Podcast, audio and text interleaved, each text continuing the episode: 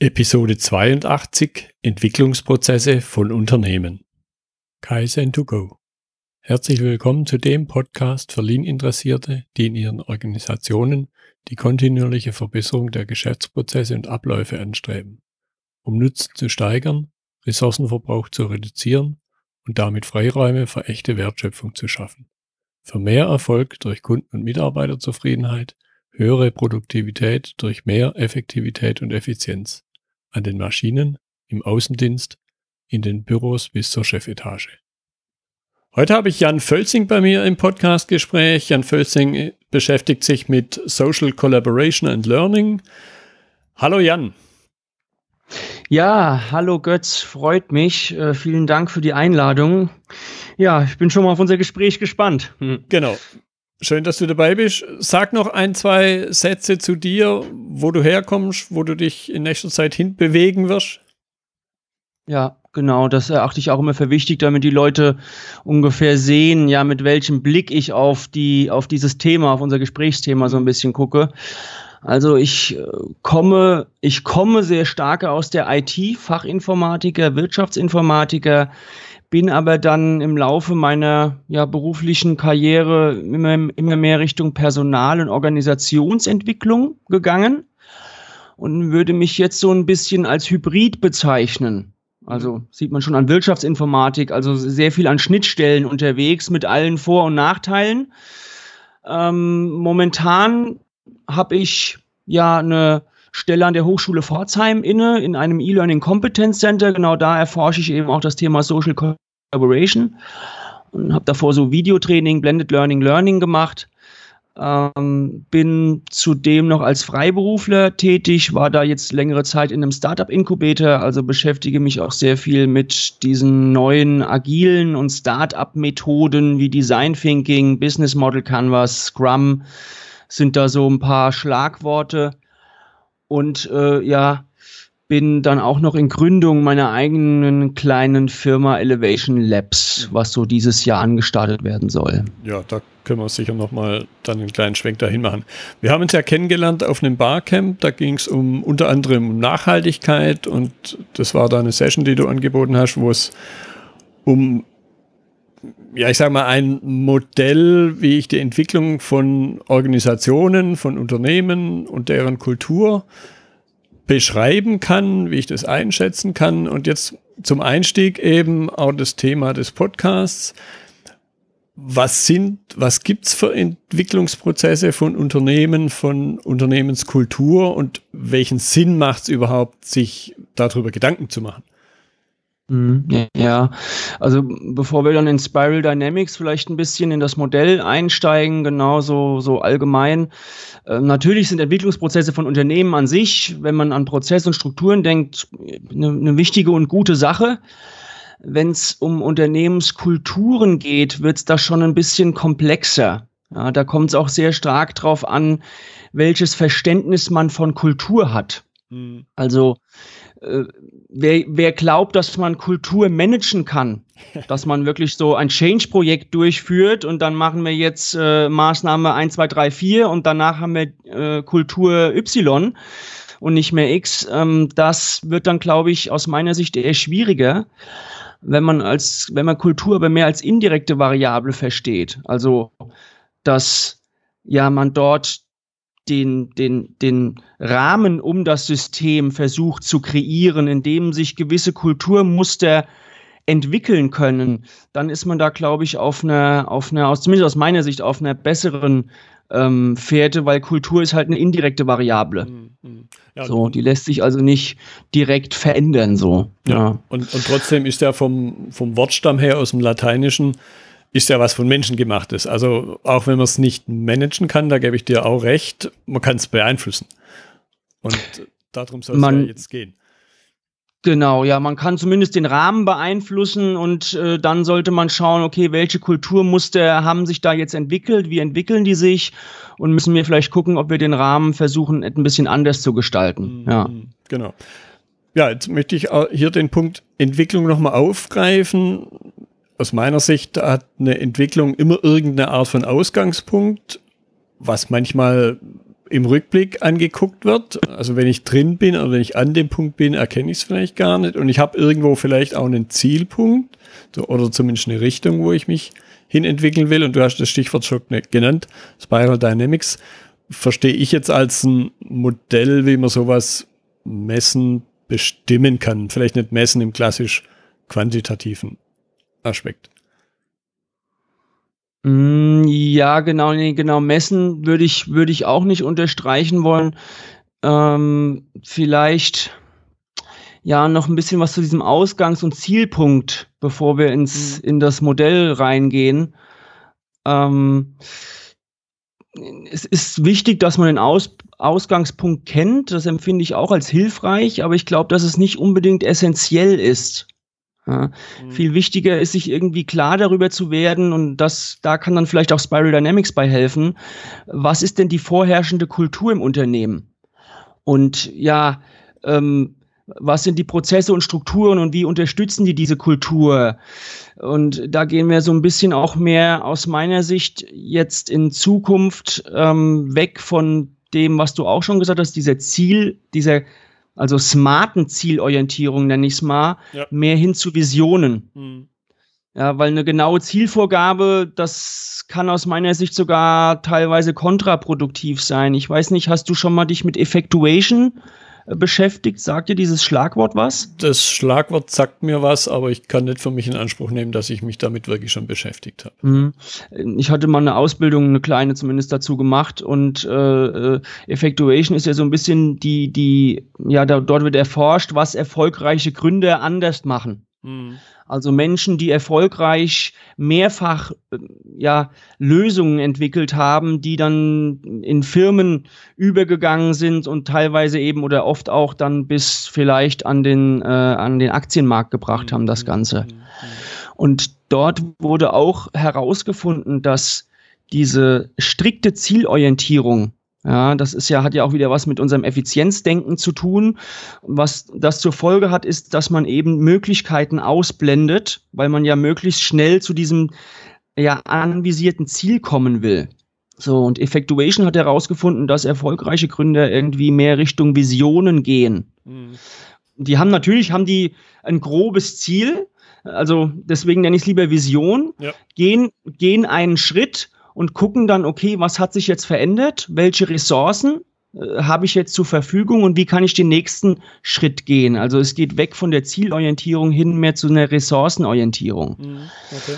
Ähm, ja, um, um das ein bisschen mit, mit, ja, wie soll man jetzt in das Spiral Dynamics da einsteigen? Du, erzähl ähm, einfach ja? ein, ein, zwei Details drüber, was so die Charakteristiken des Modells an sich sind und was man darüber wissen sollte. Mhm. Also es, es kommt aus der Entwicklungspsychologie, das Modell, ähm, ursprünglich von einem Claire Graves aus den 50er, 60er Jahren des, ja, des letzten Jahrhunderts wurde, hat die, die Erforschung davon begonnen. Ähm, es wurde auch mittlerweile von Chris Cohn, ähm, von Don Beck äh, weiterentwickelt. Also Claire Graves hieß es das Graves Value System und Don Beck hat das weiterentwickelt eben zu Spiral Dynamics. Und es gibt auch noch einen Ken Wilber, der da jetzt in, ich glaube, der nennt das Integral Vision ähm, weiterentwickelt hat. Also sehr viele Leute beschäftigen sich mit diesem diesem Modell und was das so im Prinzip aussagt, ist, wie sich, wie sich ein Individuum entwickelt ja, im Laufe seiner Lebenszeit. Mhm. Aber auch, also da kommt es ursprünglich, glaube ich, stärker von dem Claire Graves her, aber man hat auch festgestellt, dass das sehr gut auf Gesellschaften äh, umlegbar ist und damit natürlich auch auf Organisationen. Mhm. So, die sind ja Teil der Gesellschaft dieses Systems. Ähm, und das Modell bis jetzt, die reden dort so ein bisschen von Stufen der Entwicklung wobei damit nicht gesagt werden soll, dass jetzt eine Stufe oben drüber besser ist als die unten drunter. Mhm. Deswegen haben sie denen auch nicht Stufe 1, 2, 3, sondern haben sie versucht, mit Farben zu arbeiten, um so ein bisschen die Wertung rauszunehmen. Mhm. So, natürlich in, in, unserem, in unserem ja, Umfeld hier ist das hat das natürlich trotzdem immer noch ein bisschen eine Wertung vielleicht. Ähm, versuchen sie halt rauszunehmen. Ja bis jetzt haben sie acht Stufen dazu, wurden erforscht, wie sich unsere Gesellschaft entwickelt hat, aber auch wie sich eben das einzelne Individuum entwickelt. Ich weiß nicht, soll ich was zu den einzelnen Stufen, Farben noch ein bisschen sagen? Ja, sag ruhig ein, ein, zwei Stichworte. Was dann, glaube ich, auch interessant ist eben für die Zuhörer, wie und wo man das einsetzen kann. Aber ich glaube, so ein, zwei Sätze mhm. jeweils pro Ebene sind sicher wertvoll. Ich werde dann auch noch einen Link zum, zu einer passenden Seite, wo das Modell an sich beschrieben wird. Das heißt, da kann dann auch nachgelesen werden. Ja, super. Okay, also acht Entwicklungsstufen. Die ersten beiden mache ich mal ganz kurz. Da geht es eigentlich darum, sozusagen, wenn wir geboren sind als Baby, ja, da haben wir nur das Bedürfnis zu überleben. Essen, Sicherheit sind da solche Themen. Ähm, dann entwickeln wir uns weiter und wir, ich versuche es ein bisschen mehr auf Gesellschaften zu beziehen dann ähm, in diese lilane Stufe und da ging es mehr um Stämme. So, aber auch, die gibt's heute immer noch. Ja, also diese lilane Entwicklungsstufe auf gesellschaftlichen im Amazonas gibt es immer noch Stämme, die ja, wo es viel um auch um Magie geht, um, um den Stamm beschützen, um ähm, Rituale, Opfergaben sind dort solche Schlagworte, die da ja sehr präsent sind in, in dieser Entwicklungsstufe. Ähm, danach kommen wir jetzt in die rote Stufe. Ähm, rote Stufe war, und man sieht da schon so ein bisschen vielleicht ein Muster. Beige war mehr ich, ich, ich. Ja, ich muss überleben. Mhm. Das Lila war, wir sind jetzt ein, wir sind jetzt ein Stamm. Ja, wir sind jetzt ein, ja, eine, eine Gruppierung von so 20 bis 100 Leuten. Und Rot war dann mehr so ein bisschen das, wieder das Ich in den Fokus gerückt. Also Macht, Impulsivität, ähm, hat ja dort mehr stattgefunden oder hat sich dort mehr ausgeprägt. Es haben sich kleinere Völker gebildet, ja, die sich eben gegenseitig erobert haben. Also es gab eben viele Konflikte, viel Streit mit einem sehr kurzen Horizont. Ja, also man, das, was ich jetzt, das Bedürfnis, was ich jetzt habe, möchte ich auch jetzt befriedigen. Mhm. So im Groben. Und jetzt kommen wir in die nächsten äh, vier Farben und das sind die, die in unserer Gesellschaft jetzt noch am, am präsentesten sind. Ja, das ist einmal blau, da hat so das Thema Zivilisation angefangen. Also die Menschen haben sich einer höheren Moral unterworfen. Wir waren wieder mehr auf einer Wir-Ebene.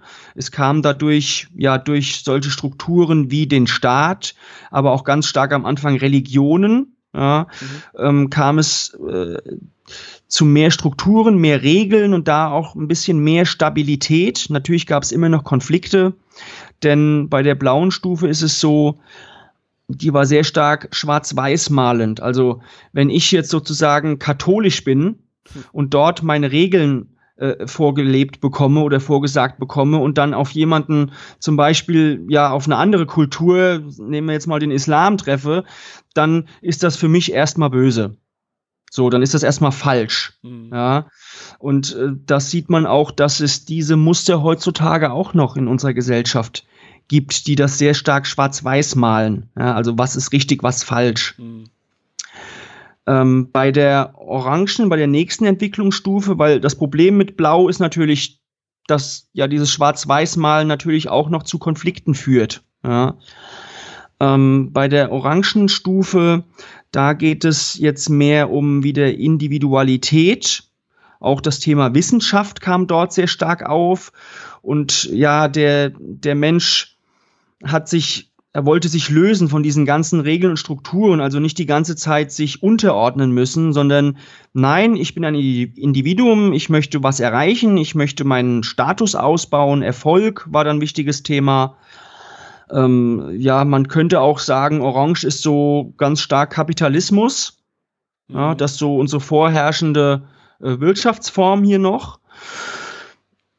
Es ging bei Orange, aber bei Blau war sehr stark Abgrenzung, Regeln, Silos bilden, Strukturen. Bei Orange ging es auch mehr um Effizienz dann. Mhm. Ja, und um Shareholder-Denken, also auch so Stock Market ist da auch ein ganz, ähm, äh, oder Aktienmarkt ist dann ganz starker Begriff in dieser orangenen Entwicklungsstufe. Das Problem bei Orange ist halt Materialismus. Das hat man dann gemerkt, wenn man sich da länger drin aufhält. Das macht nicht glücklich. Mhm. Ja, und ähm, man verletzt dabei immer noch andere, ja, seine, seine Umwelt, auch wenn man jetzt nicht mehr wie bei Rot sozusagen mit der Keule zu Werke geht, ist es bei Orange ein bisschen subtiler. Ne? Mhm. Man bildet dann eben, äh, ja, man bildet Netzwerke und versucht dann über andere Mechanismen den anderen so ein bisschen auszustechen. Äh, und man hat gemerkt, unendliches Wachstum gibt's halt nicht. Und Orange ist sehr stark auf Wachstum ausgelegt. Mhm. Also äh, Ausbeutung von Ressourcen. So. Und, und dann hat man gemerkt, okay, das, das führt auf Dauer zu, zu Problemen. Wir müssen uns weiterentwickeln. Und dann kam so ein bisschen die grüne Stufe auf. Ähm, das könnte man auch so ein bisschen mit der Partei der Grünen gleichsetzen. Ist jetzt nur ein Zufall. Äh, das ist weniger um, oder dort werden eigentlich mehr diese Silos wieder aufgelöst und die Hierarchien. Also es ist wirklich mehr eine Art Community, die dort entsteht. Also wir sind alle zusammen, wir müssen gemeinsam Lösungen finden, auch über die Kulturen, die verschiedenen Kulturen hinweg. Es gibt immer Gemeinsamkeiten. Empathie ist da sehr stark drin. Ja, also die Leute versuchen empathischer auf andere zuzugehen aber auch das Thema aus meiner Sicht äh, Nachhaltigkeit und Crowdfunding zum Beispiel, um das so ein bisschen auch in den Startup-Kosmos oder was in, im, im Business abläuft. Mhm. Crowdfunding kommt sehr stark aus diesen, ähm, aus der Gesell aus diesem Teil der Gesellschaft, der sozusagen auf der grünen Stufe sich befindet. Mhm. Mhm. Das Problem damit ist, oder vielleicht ergänzen noch, ich glaube auch die agilen Methoden, und Effectuation und diese ganzen Peer-Methoden, Peer-Learning, äh, die sind sehr stark, äh, wurden die in diesem von, von Leuten entwickelt, die in dem grünen, auf der grünen Entwicklungsstufe sind. Problematisch daran ist jetzt so ein bisschen, das ist ein bisschen idealistisch äh, und, und ich habe das mal im Studium bei mir gehört, wo ich dann äh, mehr Richtung HR studiert habe. Das sind so diese offenen Stuhlkreismenschen. Okay.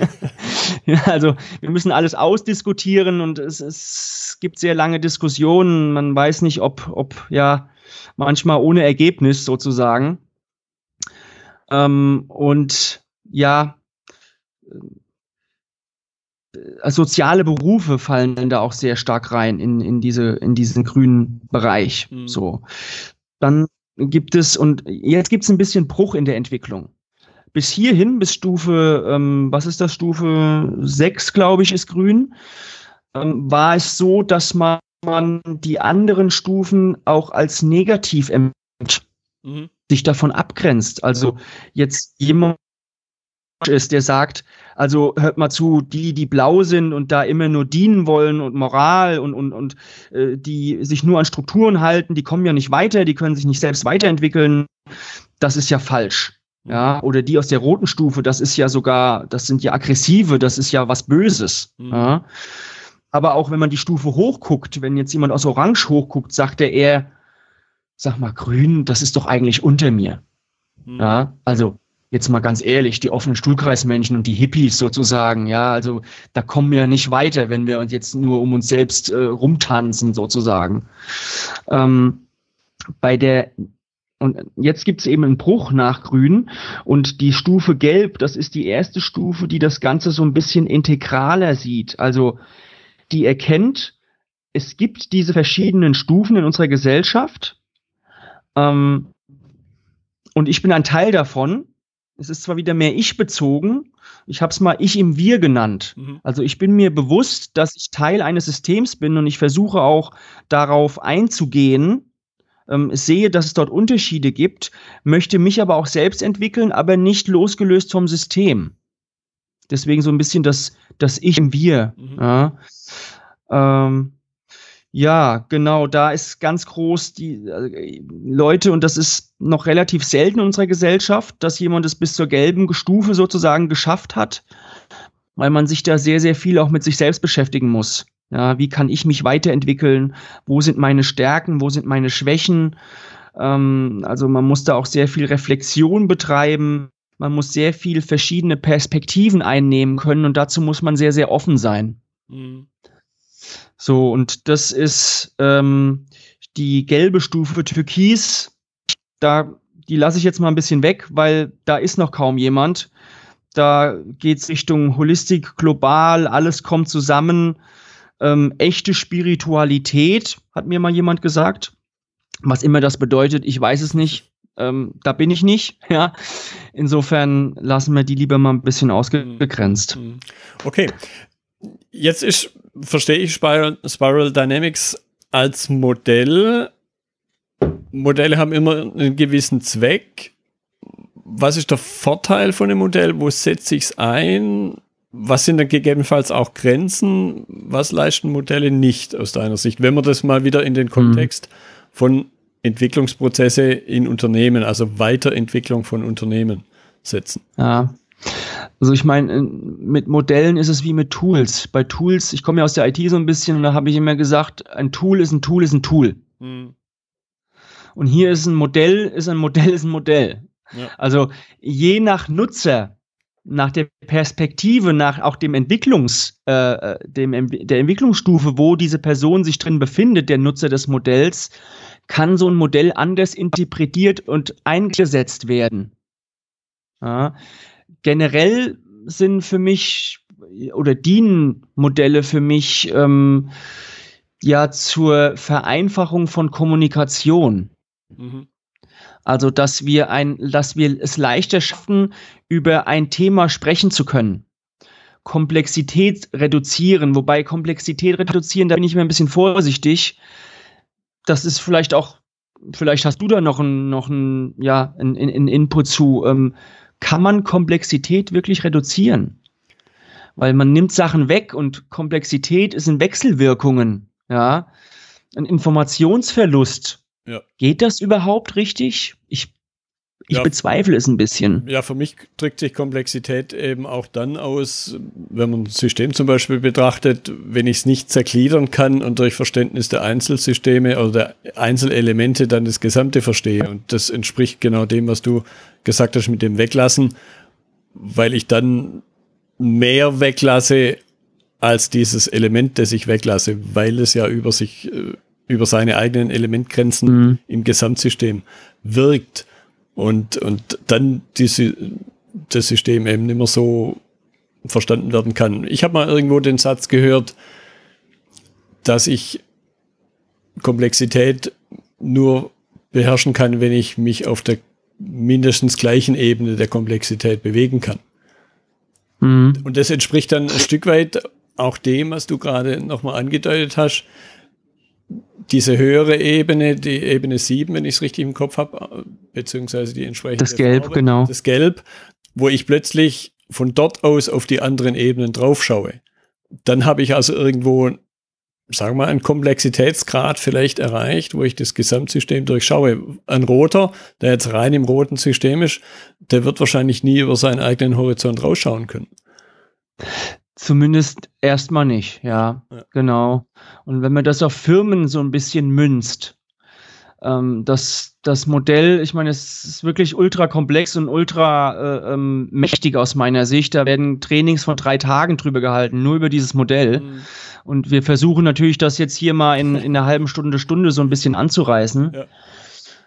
Ja. Ähm, wenn ich das auf Firmen so ein bisschen beziehe, wenn ich mir bewusster darüber bin, in, auf welcher Entwicklungsstufe Teile meiner Belegschaft, meiner Mitarbeiter sind, ja, was so da die vorherrschenden Stufen sind und ich auch sehe, was die Probleme in der Stufe sind, dann kann ich auch Entwicklungsprozesse anstarten, die eben diese Leute versuchen, in die nächsthöhere Stufe zu mhm. entwickeln. Mhm. Ja, auch, auch wenn das wieder eine indirekte Variable ist, aber du weißt, also wir, natürlich versuchen wir Menschen in ihrer Entwicklung zu unterstützen. Ja, so. ja, ja, genau.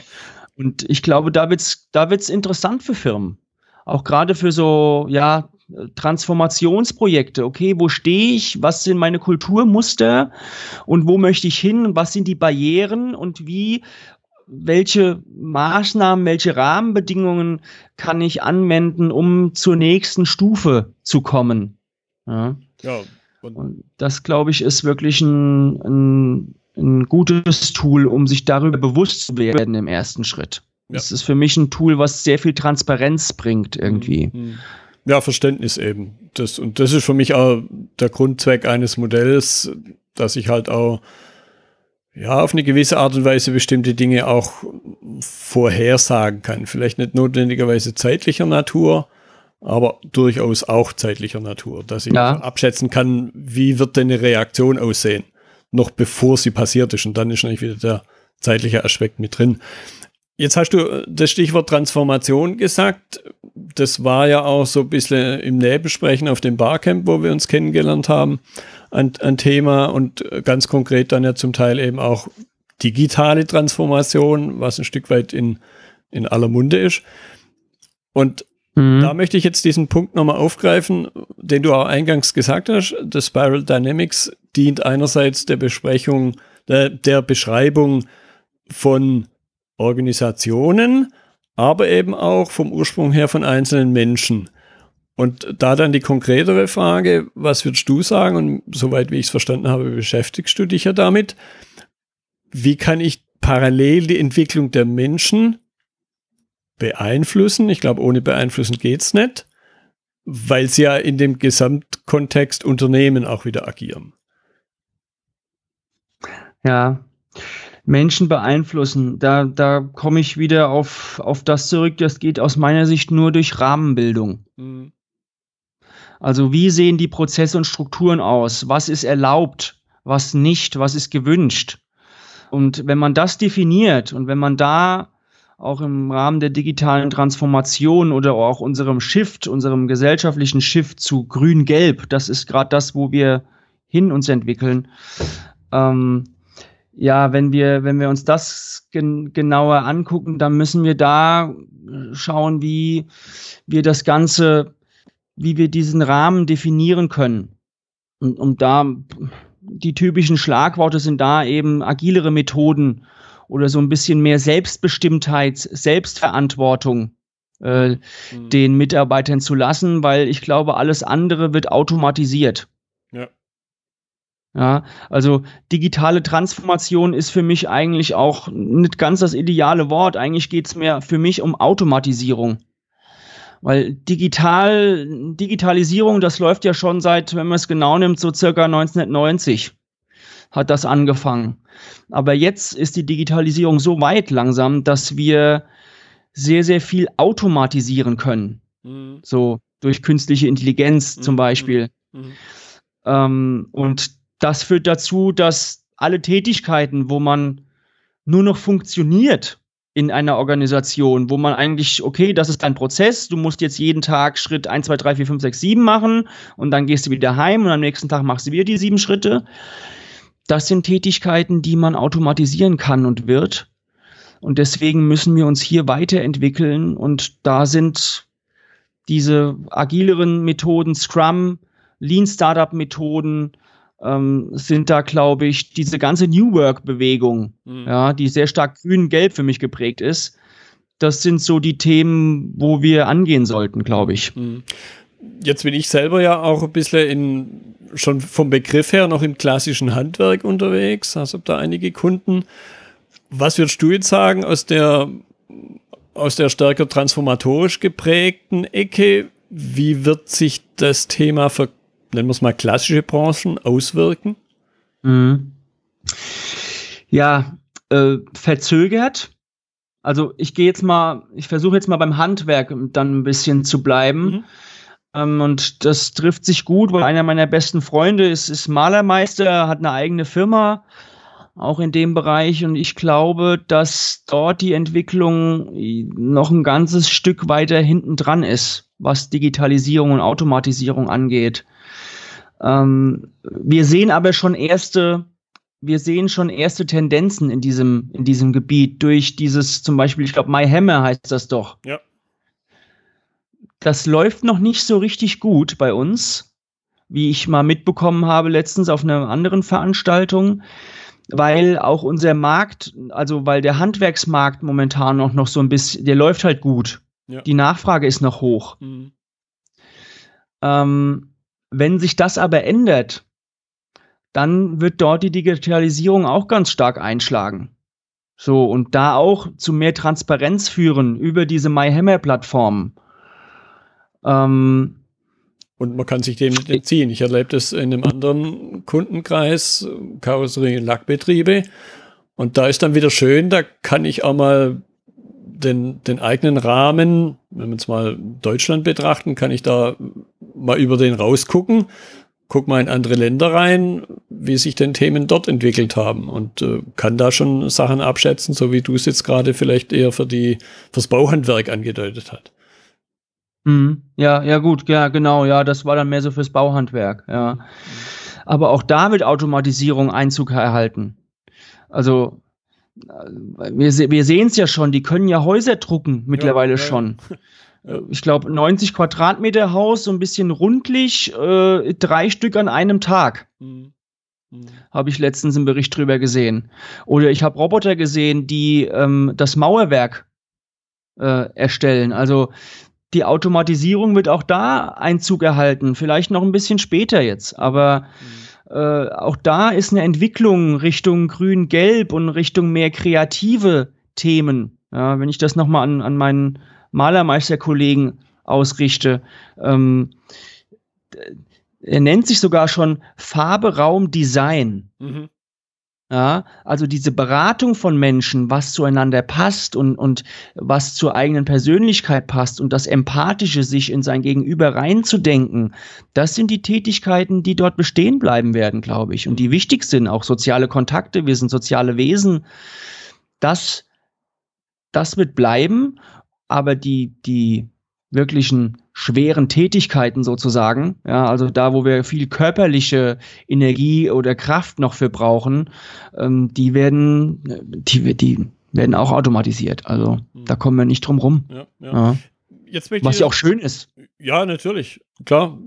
Ich denke, dass wir heute mit 60, 70, 80 noch äh, ganz gut unterwegs sind, hat auch damit was zu tun, dass wir körperlich nicht mehr so gestresst werden. Ja, Jetzt, genau. Jetzt möchte ich diesen Punkt Bedeutung für die Menschen noch ein bisschen vertiefen, wenn man es mal einfach, ohne die Menschen in Schublade zu stecken, aber wenn ich eine klassische Organisation angucke, ein Unternehmen, da gibt es irgendwo sowas wie eine Geschäftsführung, da gibt es allgemein Führungskräfte, es gibt Mitarbeiter. Was würdest du sagen, was bedeutet es also für die Menschen, wenn sich was transformiert, wenn sich ihr Berufsbild transformiert, und wie können sie darauf reagieren? Mhm. Also ich glaube, da steht man echt vor einer richtig großen Transformation, weil diese ganzen Mechanismen und Strukturen und Regeln, die wir uns in, wenn wir nochmal an Blau und Orange zurückdenken, da kommen die alle her, da wurden die entwickelt. Ja. Und jetzt bei dem Shift Richtung Grün-Gelb, dann werden die im Prinzip aufgelöst. Mhm. Ja, dass wenn ich jetzt an Führungskräfte denke, also für mich klassische Führungskraft, der hat eben, der hat gesteuert, der hat gemanagt. Ja, der hat geguckt, okay, du machst jetzt das, du machst jetzt das, du machst jetzt das und dann gib mir Bescheid, wenn du fertig bist, dann kontrolliere ich das und dann gehen wir einen Schritt weiter.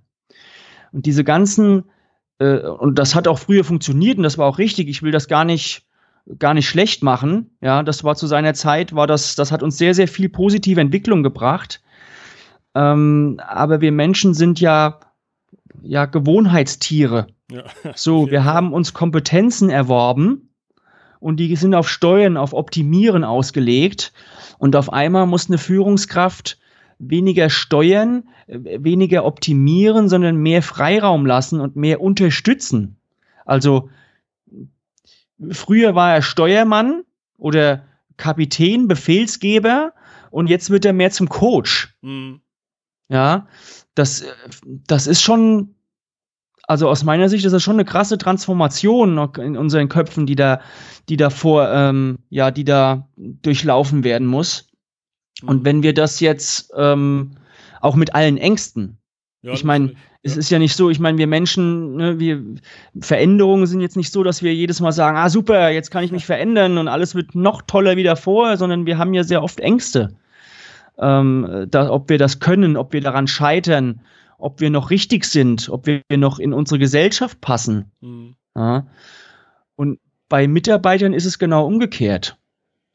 Also äh, die müssen auf einmal, die werden zwangsempowered, sage ich mal. Mhm. Ja. Äh, viele haben sich vielleicht damit abgefunden, okay, ich gehe zur Arbeit morgens, ich mache da, ich mach da mein Ding, ja, zack, zack, zack, da habe ich meine Routine drin, da bin ich gut, das passt, ja. Und auf einmal kommt dann der Chef, der jetzt sozusagen eine Fortbildung hatte und jetzt sagt, ey, super, ich bin jetzt hier einer von den Grünen sozusagen, ja, und ich empower dich jetzt und der Mitarbeiter sagt, oh Gott, und wie und wie und was jetzt und kann ich das denn und was muss ich da machen und das will ich vielleicht gar nicht. Hm. Ja, vielleicht, vielleicht also, mit Jahrzehnten gelernt, dass in Anführungszeichen ein Stück weit sogar das Denken jemand anders übernimmt. Ja, ja. Also ich war bei, ich sage jetzt nicht den Namen, aber ich war ja auch in, in, in vielen Beratungen und dann in vielen Konzernen. Und bei einem großen Automobilkonzern äh, hieß es wirklich, habe ich von den Mitarbeitern gehört, du am Eingang vom Tor ist hm. so mehr so das Thema, wenn wir das Tor betreten, Gehirn abgeben, mhm. reingehen, funktionieren. Ja, und dann schön, wenn wir zum Tor gehen, wieder unser Gehirn abholen und dann heim und leben. Ja. Ja, ja klassischer so, Taylorismus ja. irgendwo. Und auf einmal reicht das nicht mehr. Ja. Ja, genau. Okay, jetzt haben wir über Menschen in Unternehmen gesprochen, so zum Abschluss. Und da möchte ich dann auch den Bogen ganz zum Anfang schlagen. Und dann kannst du nochmal über dein, über dein, nennen wir es mal Startup-Thema was reden. Wir beide können uns ein Stück weit auch in die, sagen wir, Beraterecke äh, einsortieren. Sicher hat es auch was mit Wissensarbeit zu tun. Was bedeutet es für die, wenn sich mhm. Die Organisation, die Systeme, die wir beraten, so verändern? Ja, äh, ich habe da sogar mal zwei Artikel drüber geschrieben, warum ich kein Berater sein möchte. Okay. Also ist interessant, ja, weil ich sehe das, also aus meiner Sicht sind kommen Berater sehr stark eben auch aus, sind Experten. Mhm. So, das sind Menschen, die wissen in einem gewissen Gebiet einfach mehr als andere und werden dann beauftragt, um ja die Firma zu unterstützen, um darin eben besser zu werden. So, Experten, das ist aber auch vergangenheitsorientiert. Ja. Also ich bin ein Experte, weil ich in der Vergangenheit mir sehr viel ja Wissen und Erfahrungen angesammelt habe und diese reproduziere ich jetzt oder nehme ich meine Schablone, mein Beratungsprodukt, ja, und wende das dann auf die verschiedenen Systeme, auf die verschiedenen Firmen an. So. Und das hat auch gut funktioniert. Nur mittlerweile wird es halt immer schwieriger, weil sich die Rahmenbedingungen, die Umwelt so schnell ändert. Und weil die auch komplexer durch die Vernetzungsdichte geworden ist, die wir so stark erhöht haben, dass das nicht mehr so ganz funktioniert aus meiner Sicht. Ähm, sondern dass wir dann vielleicht versuchen, Lösungen über eine Firma drüber zu stülpen, die gar nicht, die gar nicht zu denen ihrem Kontext oder ihrer Umwelt passen. Mhm. Auch wenn wir natürlich versuchen, systemisch da drauf zu gucken, ist das so die klassische Denkweise? Also, ich meine, du weißt ja, wir malen alles, was ich mache oder was wir machen, ist sehr stark schwarz-weiß malen momentan, ja, ja, obwohl natürlich die Welt eher bunt ist. Ähm, deswegen glaube ich, dass Berater mehr so eine, zu einer Art Adjutanten werden sollten. Oder aus dem Lateinischen so ein bisschen adjuvare, ähm, was ja so ein bisschen was heißt wie Gehilfe. Mhm. So, also jemand, der, der zuhören kann, der nicht kommt und sagt, okay, so machen wir es, weil ich weiß es, so funktioniert's, sondern der zuhören kann, der versucht zu verstehen, der die richtigen Fragen stellt und der methodisch sehr stark ist. Wissen hilft immer noch, keine Frage. Ich glaube aber, dass Methodenkenntnisse da in dem Zuge wichtiger werden. Und ähm, ja, das so auf meine eigene Tätigkeit ein bisschen zu beziehen. Mittlerweile, äh, das Schöne ist, wenn man dann so ein bisschen teils selbstständig ist, zumindest kann man sich auch seine Titel selbst geben. ähm, und mittlerweile sage ich, ich bin sowas wie ein Framework-Designer oder ein Agile Solution Developer. Mhm. Okay. ja, also ja, früher hätte wäre das ein No-Go gewesen. Da ist man eben Consultant, Berater. Und äh, jetzt traue ich mich sozusagen, ein, ein Rahmen, ein Gestalter von Rahmen zu werden. Hm.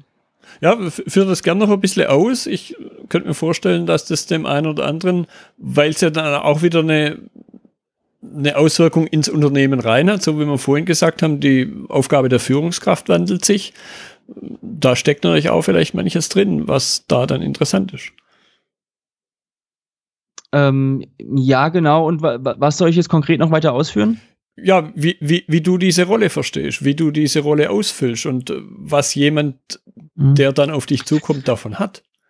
Das, das, das Schwierige ist, dass wir uns in den letzten Jahren, glaube ich, im Consulting ein, ein, ein schwieriges Verhältnis, eine Wechselwirkung zu Klienten aufgebaut haben.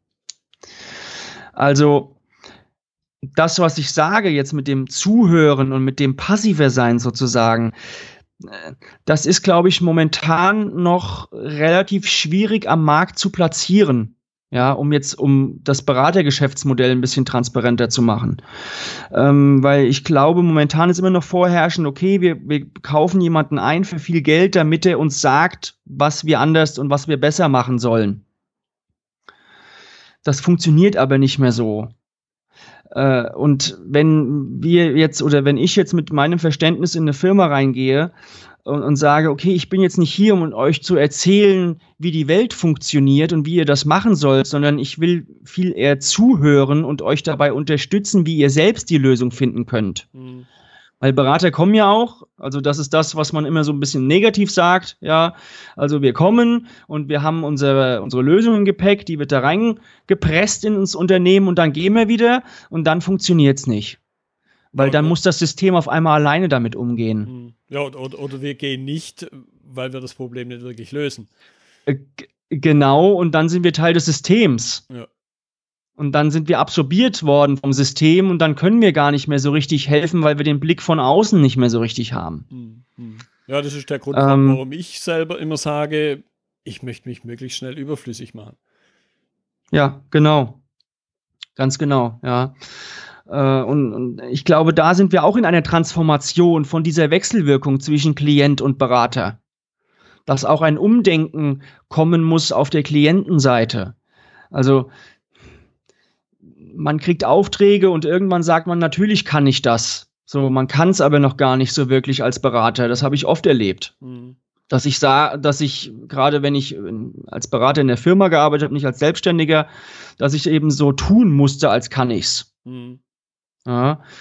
Ähm, und äh, dann gehen natürlich aber auch die Firmen davon aus, ah ja, super, der kann ja alles. Und wenn ich jetzt sage, ja, das kann ich jetzt, da bin ich noch kein Experte drin, aber methodisch und ich kann mich da einarbeiten und das können wir zusammen entwickeln, dann ist es schwierig, das sozusagen in meinem eigenen Geschäftsmodell zu verkaufen.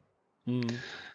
So, und ich, da sind wir auch in einem Wandel und ich glaube aber auch, dass Firmen das immer mehr merken, dass sie eben nicht die Leute wollen, die mit fertigen Schablonen angerannt bekommen, sondern die eben versuchen, sich in sie reinzudenken und mit ihnen die Lösung zu entwickeln. Also, oder besser, das Klientensystem die Lösung entwickeln zu lassen und sie dabei einfach, ja, zu unterstützen, zu coachen, Mentoring. Auch da wieder Coach, Mentoring, das sind, glaube ich, so die Rollen, die wir da mehr übernehmen sollten. So. Hm. Damit es dann eben wieder, und da schlage ich jetzt mal den Bogen zum, zum Eingang zurück zum Abschluss, damit es dann eben nach meinem Verständnis wieder zur Kultur passt und ich jetzt nicht die Kultur krampfhaft ändern muss, damit es zu meiner Methode passt. Ganz genau. Ja, ja, völlig, genau, völlig richtig. Ja. Ja. Das, ja, du möchtest noch was sagen? Äh, nee, nee, nee, nee, passt, passt. okay, fand ich eine spannende Unterhaltung, auch wenn wir da gemeinsam in, der, in deiner Session gesessen sind, wo wir uns über einiges schon ausgetauscht haben, kamen für mich da jetzt nochmal ein paar Aspekte dazu. Deshalb, Jan, ich danke dir für deine Zeit. Äh, Götz, vielen Dank, dass du mich gefragt hast. Ich hoffe, wir konnten auch ein paar Impulse setzen bei deinen Hörern. Ja, darum geht's ja, glaube ich, nehme genau. ich mal an in dem Podcast auch, dass man Impulse setzt, dass man vielleicht ja Entwicklungen anstoßen kann mit. Und ja. das würde mich natürlich freuen, wenn wir ein paar so ins, ja, ins Grübeln gebracht haben. Genau, hm. da hast du den, den Zweck wunderbar auf den Punkt gebracht. Also, ich danke dir nochmal und ich würde mich freuen, wenn wir uns mal wieder auf einem Barcamp zum Beispiel begegnen. Das hoffe ich auch und da bin ich mir auch relativ sicher. Die Welt ist klein. Bis dann. Bis dann. Das war die heutige Episode im Gespräch mit Jan Völsing über Entwicklungsprozesse von Unternehmen. Notizen und Links zur Episode finden Sie auf meiner Website unter dem Stichwort 082. Wenn Ihnen die Folge gefallen hat, freue ich mich über Ihre Bewertung bei iTunes. Ich bin Götz Müller und das war Kaizen2Go. Vielen Dank fürs Zuhören und Ihr Interesse. Ich wünsche Ihnen eine gute Zeit bis zur nächsten Episode. Und denken Sie immer daran, bei allem, was Sie tun oder lassen. Das Leben ist viel zu kurz, um es mit Verschwendung zu verbringen.